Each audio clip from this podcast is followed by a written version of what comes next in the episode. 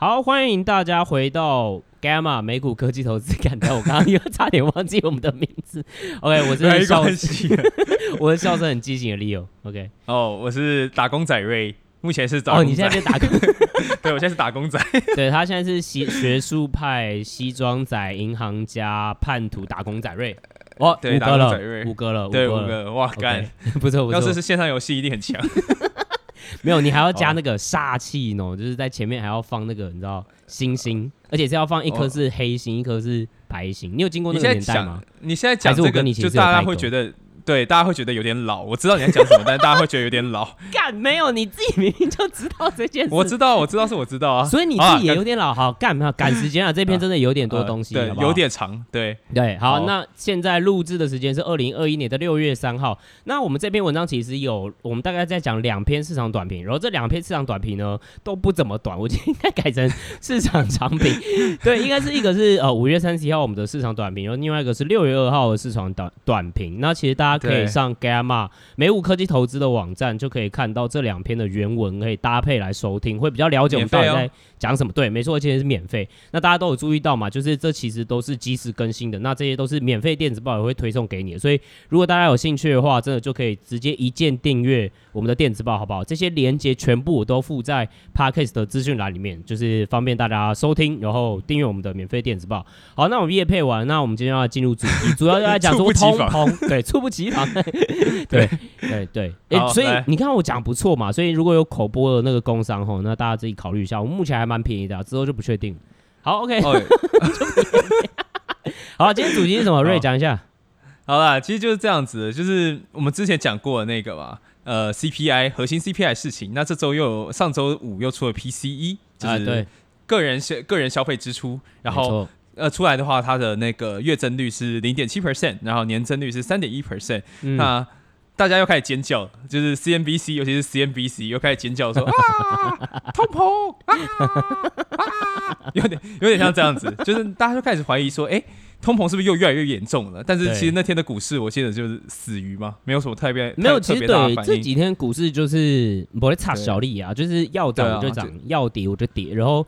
大部分都是走涨啊，然后我特别都是、呃、对啊，然后然后真的都对 PC 那天的反应，对对，PC 那天反应也没有 CPI 反应那么大，对，对，没有 CPI 反应那么大，啊，所以但是还是有对，可是我们觉得我们是身为一个知识性频道，我们还是要带给大家 对对 一些关于通膨的对通膨的论述，虽然笑声很难听，但是还是要带给大家一些通膨的论述。我是不知道我刚才笑屁，我们确实是知识性频道啊，对啊，对啊，对。啊，其实就是。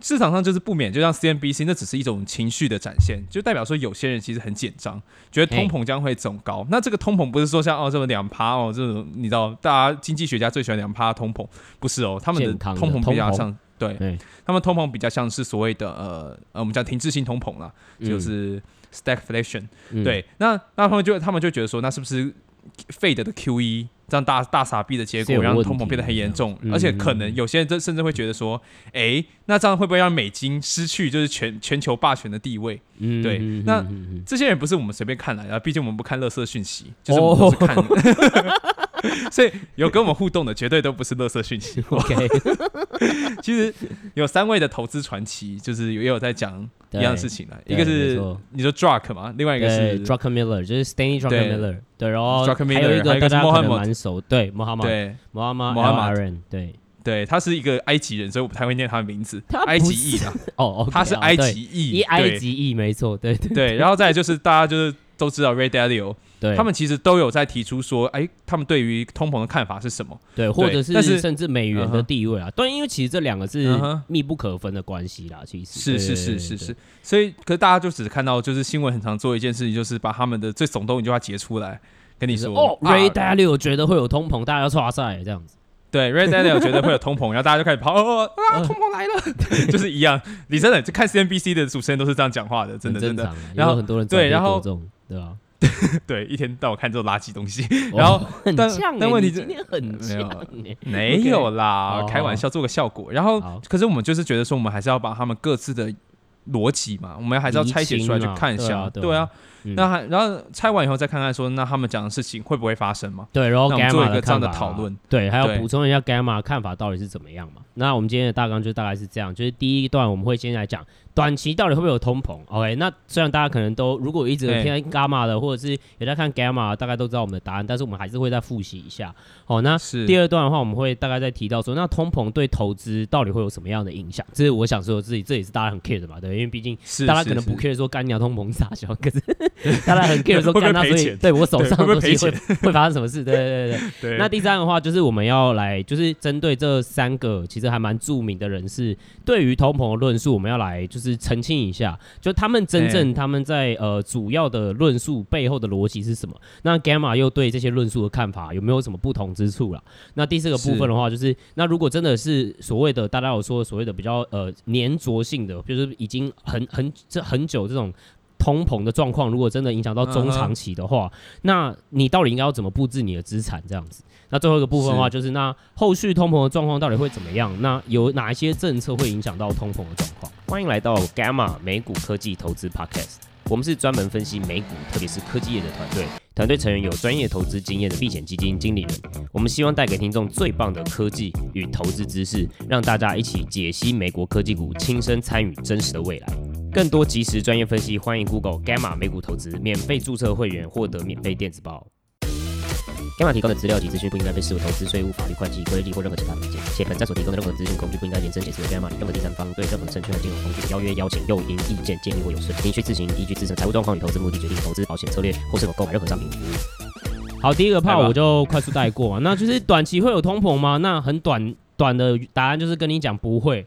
哦，就是 该法就是认为不会，对，因为其实我觉得 前几集我们有讲过好多次啦，就是为什么我们认为不会等等之类。那我在这边就是也在快速带过。那我们在五月三十一号市场短评，大家可以点开那文章也有看补充，就是说为什么哎、欸，我们还是觉得说目前的这些资讯。也还是在佐证一件事，就是这个应该是短期的通膨的状况啊。就是目前如果说长中长期的经济过热，可能还不至于。你第一个指数是我们在看的一个指标是，就是花旗的经济惊奇指数。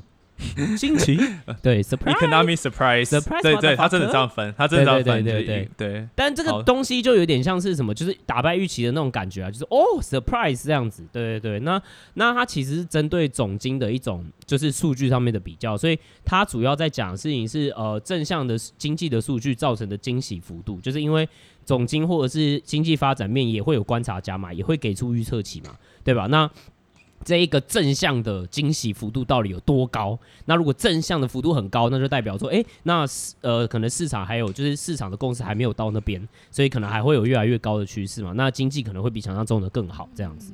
那目前的状况其实就是正在朝零迈进。那朝零迈进是什么意思呢？就是就是 no surprise 嘛。对，no surprise，就是大家的预期，实际的预期和实际上实际的数字差不多，然后其实打败预期的难度越来越高了。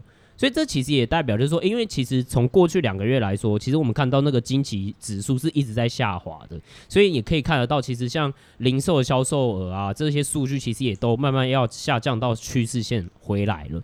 所以就跟我们之前所说的啦，就是你现在看到零零售这些抑制性的那种报复性需求啊，它是它是嗯它是就是被抑制的，所以它这个 pent up demand 也就是说那种报复性的那种需求的怕那种。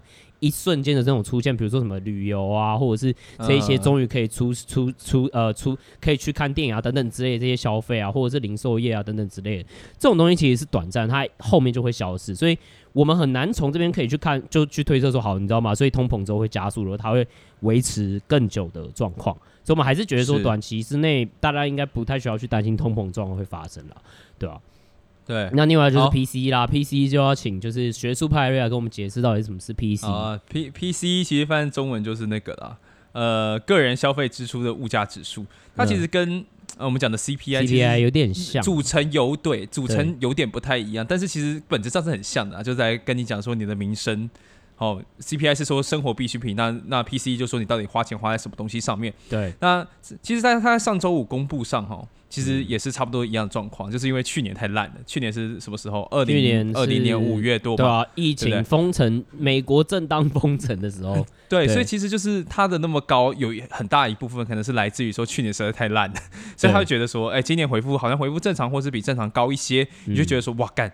怎么差那么多的那种状况？嗯嗯嗯，所以其实，而且他描述的事情，其实跟就是 CPI 啊，跟花花那个花旗经济指数，这可能花旗经济指数描述的东西，可能还比较他比他还要怎么讲前瞻一点，所以他已经他描述的这种情况跟 CPI 其实是差不多的，跟所以他 CPI 的状况差不多，对。对，所以其实他呃开出来的时候，市场真的是没什么反应。那天我就看盘，那就嗯，就是哎、嗯、，What 有 happened？有有，就是有事情发生吗？吗？对，就是对啊，对啊，对啊，对，就是一点感觉都没有。而且真的，我说实在话，对，我从来没有看过市场这么关心什么 PCE 数据，通常都是哦，最多好好看看 CPI，或者 CPI 哦，对对对，就是大概观察一下总经的一些数据，对吧？甚至比如说更。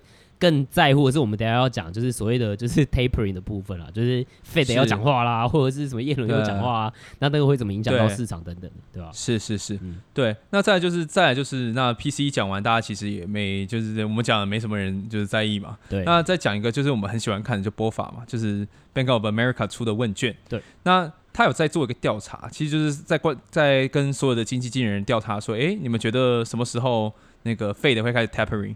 然后 tapering 是一个词，其实就是说他们现在是在不停的，我们讲 QE 就是不停的疯狂的购买资产嘛。对。那他们的 tapering 就是指说，我不是不购买，我是把这个速度放缓，不要买那么多。对对对对。那就其实就有点像是说，就是要稍微就是收敛一下他们的，紧缩一下他们的、嗯、呃货币货币政策。对，不要再买那么多的资产，不要把资产负债表在就是一直往下扩。当然，它就是放缓扩扩的速度啦。对，不会说哎一次就停这样子。对对对对，所以市场就觉得说，哎，那你差不多就就最近经济数据开起来那么屌，那你是不是差不多就是 Q 四，Q 四这今年的 Q 四就二零二一年的 Q 四就会开始觉得说，哎、嗯嗯，那你是不是要开始 tapering，要开始放缓你的资产购买速度了？对，那那另外一个他们也有调查说，那你觉得 Fed 是不是会升息？那他们是大概是觉得二零二二年的年末了。嗯、对，嗯嗯嗯，他们会开始生气这样子。那利友你觉得这你会怎么看这十件事情？应该这样讲，就是不可，我我觉得绝对没有人会白痴到跟你说，哦啊，跟你讲 tapering 没差啦，然后升息没差，因为这个东西还是会让股市会有所修正嘛。大家都知道，就是。是包包含拜托他们只是什么哦，感觉他们的态度转阴，然后干你啊，然后就可能影响到股市可能两三趴，你知道，就是他们也没说什么，干他们用字遣词就一大人在分，就变语言学家这样，所以我觉得这还是有一定的影响，这绝对是的。但是说真的，这个又有一点怎么说？这个呃，有点像大家现在在说哦。做二次猜测，然后就会变有点有有点没什么意义，就变成说我在猜 Fed 什么时候会说我会开始 tapering，我还不是真正开始 tapering 哦，我这是我要猜说那什么时候 Fed 会说你想要说 tapering，对对对对对，然后他什么时候态度会变得更明确？我觉得这个其实，所以大家应该要讨论的事情是这样啦，就是说这个迟早会发生，大家都知道，对吧？然后，然后大家目前市场预期大概你也知道嘛，好，比如说今年第四季，呃，tapering 放缓，然后呃，明年年年末再升息。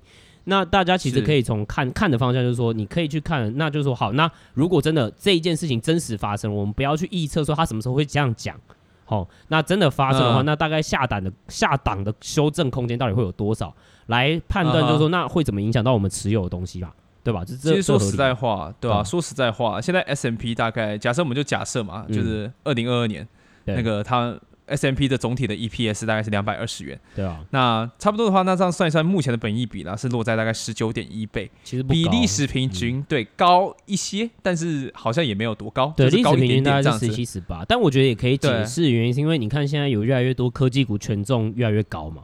所以其实你、啊、你也可以 argue 说，为什么会你懂吗？就是 P E 值会越来越高，你也你也可以这样去合理化解释啊，对吧、啊？对啊，因为这些科技股的那个就比较成长就比较快速啊，那当然 P E 值可能会被他们拉高，也是合理的这样子。对啊。但是说实在话，因为它只高于历史平均，就是一些些、一点点、一点点，嗯、所以你其实真的要下档，我们讲下档空间，讲写的文章写的很假白，就是跌的空间、啊，就跌多少了？对，然后跌跌多少，你好像就是对啦，会跌了，但是你说要真的跌。大跌，这样跌多少？我是 对，我是不觉不觉得啦。对我们 Gamma 是不觉得会有多大啦，对吧、啊？啊，如果说那个时候发生，搞不好有些人还觉得喝沾沾自喜，然后进菜市场去捡便宜，也说不定了。那我们反正就是不予置评，但是。我们觉得也，我们也不会那么无聊，然后每天分析说什么啊，他们今天态度怎样？就是 I don't give a fuck，OK，、okay? 就是 it's gonna happen，、呃、对，就是会发生。呃，那他就是会升息，对，然后他就是会 taper，就是会升息。OK，对，然后那我们就跟你讲，我们 Gamma 认为就是下档空间可能没有你想象中这么巨大，对吧？就是就算真的发生，我们就是啊、呃、吞下去，好不好？吞下去。但但是还是有些人会开始叫，因为你也知道，美国房市最近其实非常热啊，热、啊，对，然后他们开始尖叫说啊。我现在很想很喜欢模仿这个声音。你今天你今天干，我觉得这个会比我笑声更 更烦。我觉得、哦、没关系，没关系，我要我我要快变成离职仔，所以我没有关系，我可以做我想做任何事情。好吧，没有，说实在话，就是因为当初前次的房市过热是在二零零五到二零零七年，那二零零八年发生什么事情？就是怕有观众比较年轻，就后来发生次贷风暴，也就是有他现在大学生不不了解，对，不知道，对，对那个时候我我还在考学测吧之类的，反正就是他就出来了，就是二零零五到二零零七年，就是因为这个房市过热。引发了所谓的次贷的风暴，然后就是二零零八年大跌这样子，然后就是二零零九年就 Q E 就出来这样子。对，对那有些就在担心这件事情啊，但其实你会觉得这件事会房市过热会是一件很严重的问题吗？我？我觉得不太可能会发生啊，原因是因为你、呃、第一个你看就是三十年房贷利率其实也就是也停止下跌了，所以如果你当然一直下跌的时候，你这可能就要担心，因为房贷就变便宜嘛。所以大家就会疯狂去盖房子，然后买房子，促进需求。对，可是现在下跌幅期已经在 已经停了，所以我不觉得会像二零零五年、二零零七年这样。而且其实银行，嗯、好啊，虽然就是大家可能有时候也会觉得银行很智障，可是我觉得银行不会那么智障到会再跟上次一样犯一样的错。就比如说哦，买一大堆就是 CDO 或者是这些衍生性的金融商品，然后就哦，他们就是 AAA 或 AA，你就直接买下去。那基本上加上，我觉得银行现在就现实层面来说，因为其实也是因为那个那个时候奥巴马政府他那个时候也过一个 Dodd-Frank 法案，我们之前可能有提过这件事情，所以其实银行很难再用过多的杠杆实际上去买这种商品。那你很难有过多杠杆的时候，你就更难去造成系统性的风险嘛，对吧、啊？那所以我我觉得这个状况其实是很难很难再发生的了。当然就不知道下一个泡泡会是什么东西会发生，但是你要说这个哦，那。哦，你现在这个状况哦，房价要开始走高，然后是不是会影响到？因为现在的市场其实哦已经很久没走高，然后像现在这个样子，说二零零五年到二零一七年才有这样，我觉得又有点过滤了，嗯、对吧、啊？就是有点过度担忧，我甚至也觉得这个可能顺便，甚至也有可能会是像，比如说现在被抑制的，像是零售销售额啊，或者是像是旅游啊，或者是车啊等等之类，它可能也会是一个短期的现象，也说不定。对，对，所以所以就变成说，其实我们的看法，就 Gamma 的看法，在前次的前几集呃前几篇的市场短评里面，其实也表达的蛮清楚的，就是我们不觉得短期这现在的通膨是一个我们讲长期黏住黏住的状态，就长期停滞的状态，我们觉得它就是一个短期的供需不平衡的现象嘛。对对，但是。就又引起一个问题，就是问那、啊、为什么大家那么担心通膨？嗯哼，就大家到底为什么就是一直在尖叫通膨？就是通膨来，通膨来，通膨来。我尖叫一次，拜托你不要不要，我觉得我觉得第第三次太吵，第三次太吵，第二次再还 OK。我跟你讲，真的会有人留言留一行，就说原本还想说至少那个瑞齁不会发出怪声，妈这一集就感觉怪声。对，后来开始放飞自己了。哎，你好，好，让我把第二个打讲完，就是他其实那我们刚刚讲那通膨到底。大家担心通膨，那其实通膨会对投资有什么影响嘛？嗯、那还有一些就是我们讲的，嗯，不要讲通膨恐惧贩卖者，这样太不好听。嗯、我们就是现在很害怕通膨的人，对通膨感到非常害怕的人们，到底在担心什么样的状况？他们目前的话，我们觉得我们有观察到几个市场论述。那第一个就请 Leo 来讲一下，我等下再帮你干股。对，因为因为这样讲好，就是大家要先分清一件事情。目前其实论述上面，大家有去要去了解到，就是。短期通膨，OK，短期通膨就是短期通膨看法，就是哦，那它已经发生，那它会不会继续下去？继续下去就会所谓我们所说的黏着现象，什么意思？就是哦，那它这个通膨率很高，而且一直一直黏，感觉就是甩不开啊，它会一直很高，一直降不下来。那个状况是又有，就是会是更多目前市场的人在讨论的事情，就是说那这个状况会不会发生？中长期这样子的状况到底会发生什么样的状？到底会不会发生啊？那大家担心的是会发生。OK，那是那其实这个就要干股一下，就是其实啊，就我们先那要先知道会怎么发生，我们可以先看之前的例子参考，我不是说会重演，参考看看就好。Uh huh. 那那个时候 Fed 对货币失去控制的时候，有点像是一九八零年代的时候，那个时候就是疯狂升息。为什么？因为那个时候二零二一九八一年三月的时候，通膨率达到十四点八趴，就不是不是我们现在那边讲 什么哦。两趴，一年对，一年三趴？哦，没有好多，十四点八趴，OK，对，然后他们又很用货币政策直接在就一路在就一路控制，然后到一九八三年的时候把它降到三趴，那这那个时候，就是你要不要更干股一下？到底是哪一个伟大的联总会主席？主席。对，这个这个做了联准会事情？对，这联总会主席，我记得两年前过世，他叫做 Paul Volcker。嗯，那他大概是一九七九年的七月上任的。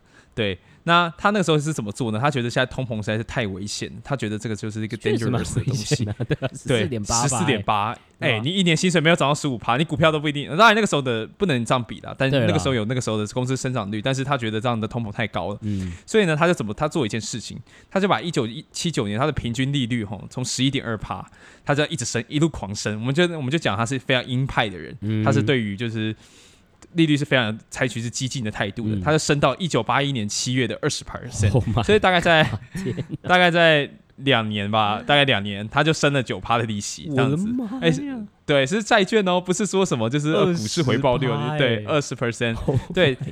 可是那个其实这样狂暴的升息，大家它也引起一些批评啊。因为其实一九八零年 就是他在在他升息的期间呐，一九八零年到一九八二年，经济就发生萧条，对吧？那个时候失业率超过十 percent，大家就说干你这样升息，你这样把景气循环搞得乱七八糟，你看萧条提早来临这样子。对。然后那时候多夸张，因为很多的农夫 他们是要耕田的，或者那种工业的用户，他们其实都是要花钱借钱去买那个机械。就是美国农夫基本上都是就是有一部分都自动化。对，所以他们其实都会投资多拉机，它是有 Capex 的，OK，它是有资本投资的，好不好？它资本投资，各位不是只有什么科技公司有 Capex，或者是不是只有 Foundry 有 Capex，好不好？对，不是只有你台积电有 Capex，好不好？对，不好意思，所以他们就变成说，对，他们的那个利率就随着就是因为无无风，因为债券利率一直上升，他们就跟着一起上升，啊对不对？所以，所以他们的就是债务变得非常的重，就是他们就会。呃，动不动就被搞到破产这样子，所以他们就超级怒。这群农夫呢就很屌，他们就开着他拖拉机，就直接把联准会围起来，然后就去包围联美联储，对，就包围联准会，叫叫他叫滚下台这样子。对，那是那个时候的背景。所以现在的通膨的担心的人，其实是想说，那如果通膨真的没办法控制了，那 Fed 会不会像一九八年代一样，把他大棍子拿出来，开始给我下去，给我下去，一路把通膨打到原形，打到很低很低的地步？大家在担心也是这件事情啊。对对对对，但其实。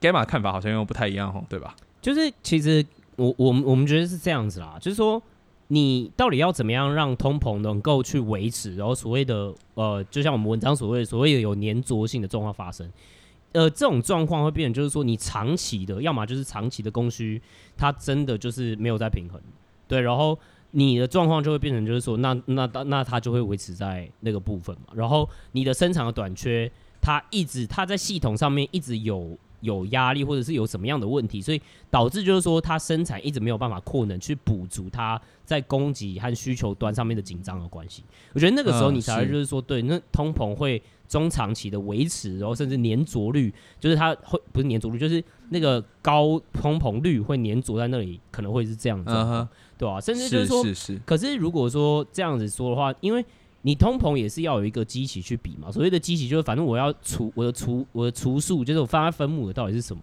那如果说你要说什么，比如说 Y O Y 或者是 M O M，就是月的或者是年的，比如说通膨率，那你这个基基数上面，其实如果说你一直也是很高的状况之下的话，你要一直去维持下去，也不是件容易的事。那我们现在看到就是你你就是去年烂呐。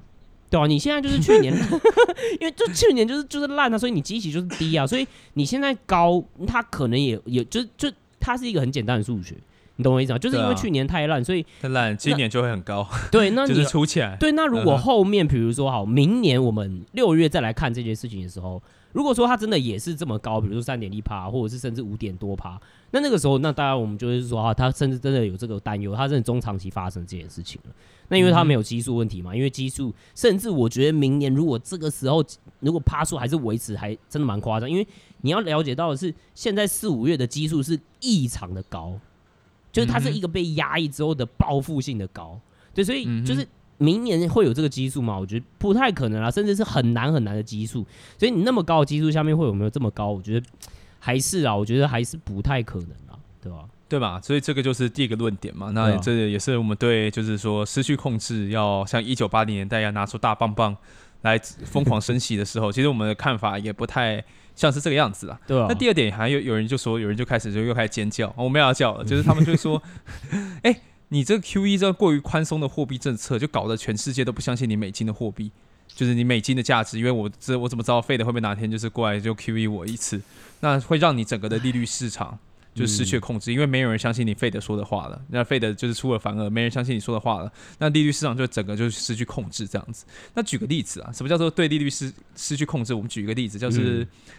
这个叫直利率的这这这个中文有点对，直利率曲线、嗯、对 yield curve 直利率曲线的中的一个现象，我们叫做熊市走俏，嗯，就是 OK。其实熊市走俏，对，熊市走俏在讲什么？好，你先解释。不是这个这个是给你机会先解释。好，我先给你机会解释。对，对他其实是这样说啦，就是说，呃，当所有的利率都在走升。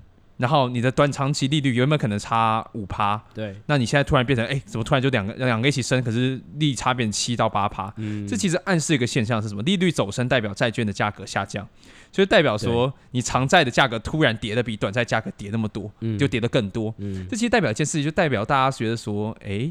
通膨可能要来了，为什么呢？因为我们讲通膨对债券是一个非常长，是会有伤害的。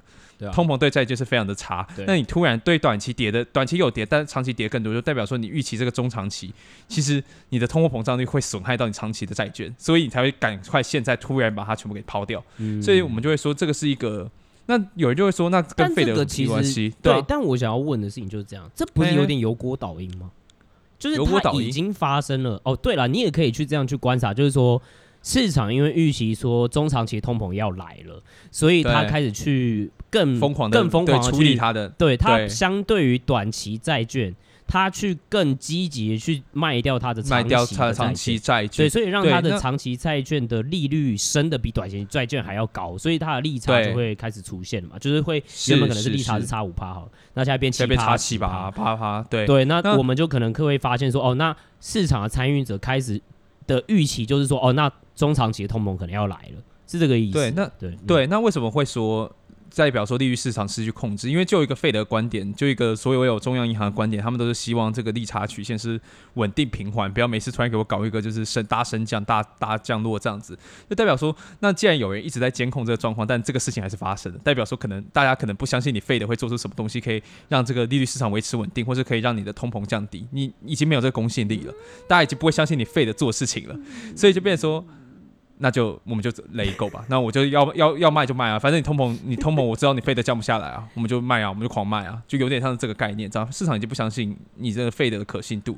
对，对可是就是开发中国家在历史上面从来没有央行失去过控制，所以我觉得就是说这一派的说法就是会会没有办法让 Gamma 采讯，原因就是因为你你你理论上当然就是理论当然都可以讲，但实际上就是没有发生过。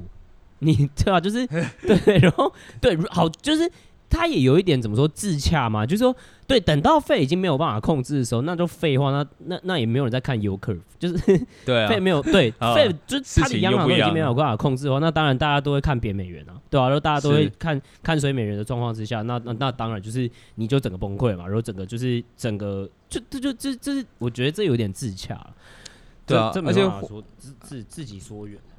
那说实话，就是从有 QE 这件事情以来，好像你知道，零八零九年到现在二零二一年，好像也没出过什么利率，也没发生什么很大的失去控制的状况了，没有没有出过什么大事。对啊，对，所以其实嗯，就还没发生嘛。但 Who knows？那你相信就 OK 啊。对，然后我们是觉得没有说不对啊。对，他是对，没有说不对啊。对对，应该这样讲，就是我们也不能说不对，对吗？因为你你你你你总是要还的，就是你出来玩总是要还。那对那。但是就是说，这个系统性风险，你会说会是这样去发生吗？我觉得实际操作上面来说，其实很多的状况没有大家想象中的会这么简单就会发生。它其实并不会这么这么被可预测性，然后就哦，因为就是这样，然后大家就狂卖长期债券，然后最后就发生，然后然后大家就失去控制啊，哦，然后就世界一团大乱，然后或者是哦，那好，世界没有一团大乱，好，那有找到新的储备货币，或者是比美元地位更高的货币吗？或者是有更好的经济体吗？那好，那它可能就取代那。就是，可是这个事故事其实没有那么简单，对。然后是啊是啊，过去十二年其实没有这样发生。但是我我觉得 Gamma 确实也认为一件事，就是说你现在当然那个是我们后面会提到的事情，但是我是觉得说这个东西当然，呃，就是拍喽，就是你知道，就是走走，对啦，就是走多了，当然就是你你可能要收敛一点。但是目前你要说就是哦，它会引起到全面的呃美元地位崩溃，我觉得是有一点就是末日博士啊，对吧？就是你如果你想的话，你可以每天这样讲啊，等到你有一天遇到，总有一天中了，对，总有一天会中。三十年前就开始讲，对，其实就是为 就是因为说 Fed 这样子的大量宽松会让美元的价值变得很低。那所谓的国际准备货币就是 IMF 的那个国际准备货币，美元大概在里面大概六十 percent 这样子，那就会。但是因为美元是大家全世界的就外汇存底，那大家觉得说，如果你美元都可以这样操控你的价值的话，你非得可以操控这样美元价值一直让它变低的话，那其实搞不好我们可以找个新的货币来取代这个美元啊，搞不好人家很有财政，很很有货币纪律啊，不会动不动升，动不动就跌啊。所以其实像是 Goldman 就是那个嘛，呃，高盛，对，高盛就认为说过多的美元供给其实会让美元的价值降低这样子。嗯，然后还有人就说，诶，美国的长期的贸易赤字。就是贸易赤字代表说，就是你一直入超嘛，对，一直入超，你不是出超，对你一直入超，所以你就一直花美元去让市场上充满美元这样子。嗯，那你会因为市场过多美元就降低价值？有些人是这样讲的啦，对，有些人是这样讲。对，就是如果你很单纯的就是以美元的供需来看的话，就是很简单的那种，就是小学生逻辑的话，就是对哦，因为美国印太多，然后在外面流通太多，所以它就会贬值，所以它地位就会下降。其实我们之前的文章也有解释说，就是贸易赤字。是因为我们是进口了人家的失呃美国进口人家的失业率，对对。那我们其实有在之前的文章里面有对于就是这个逻辑做一个很完整的论述，这样子。对，在我觉得我们在讨论台湾的那个利率的经济的时候，对对对对对那一篇，对对对对对，那篇有提到，那我们这边就不赘述了，就大家赶快去看那一篇。对，所以我们也有一个 counter argument 嘛，大家可以去看那一篇。对对，因为太长了，我不懒得讲。好，对那。那这还有这美元崩溃论部分，那当然，就是等一下也会提到说，就是三大巨头其实也蛮多人是所谓的美元崩溃流派的。哦，是啊。但我们等下会解释它的 counter argument 这样子。对。但现在呢，还有一个东西是说，那还有一个讲法是说，你说你美国要 tapering 要减低你资产的购买速度，但是你现在又举债。你又大家发公债，然后去进行这些财政的支出，啊、那会出现出现一个问题，就是如果你的利率一走高，嗯，那你的利息费打算付多付人家多少钱？对，举债利息的费用会直接把你的财政支出压垮，这样子啊，对，嗯、对。但是这样讲，我们是觉得还有另外一种想法，就是说，哎、欸。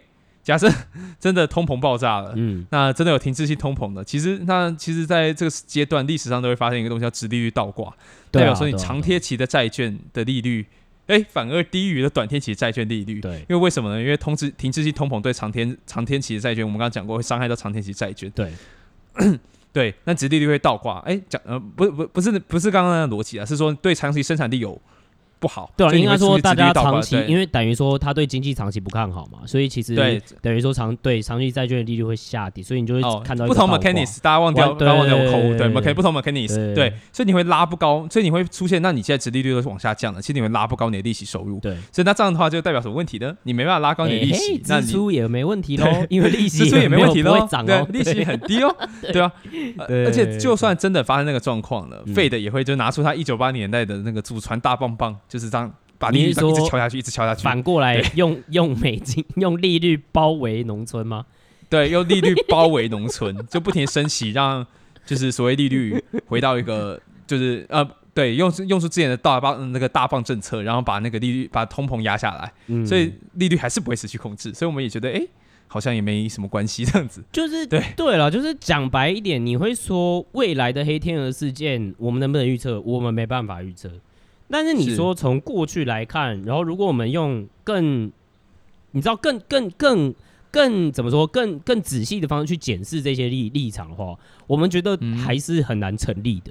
对，我觉得这是主要是这一段，就是我们第二段就是在讲说，那大家对通膨通膨对投资会有什么影响，或者是目前大家在市场上面议论纷纷，就是通膨通膨的担心到底是什么？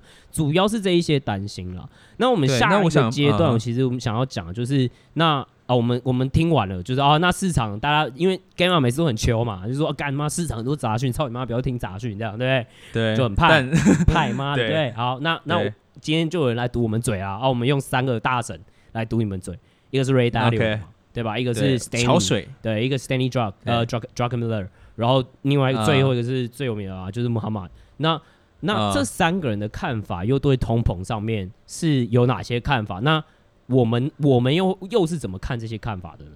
哦，那因为这一集比较长的关系，所以我们会把它分作下一集的时候来分享一下，我们又对这三个大神的看法，呃，各自的看法又是哪一些，还有他们各自的论述又是哪一些。那大家如果喜欢我们的话，记得可以到 Apple Podcast 上面给我们五星的留言，然后我们都会呃抓有空的时间都会逐一回复。那我们的留言很少啊，所以其实应该都会回复得到。如果你要在里面夜配，我也是认了，好不好？我就帮你做口播。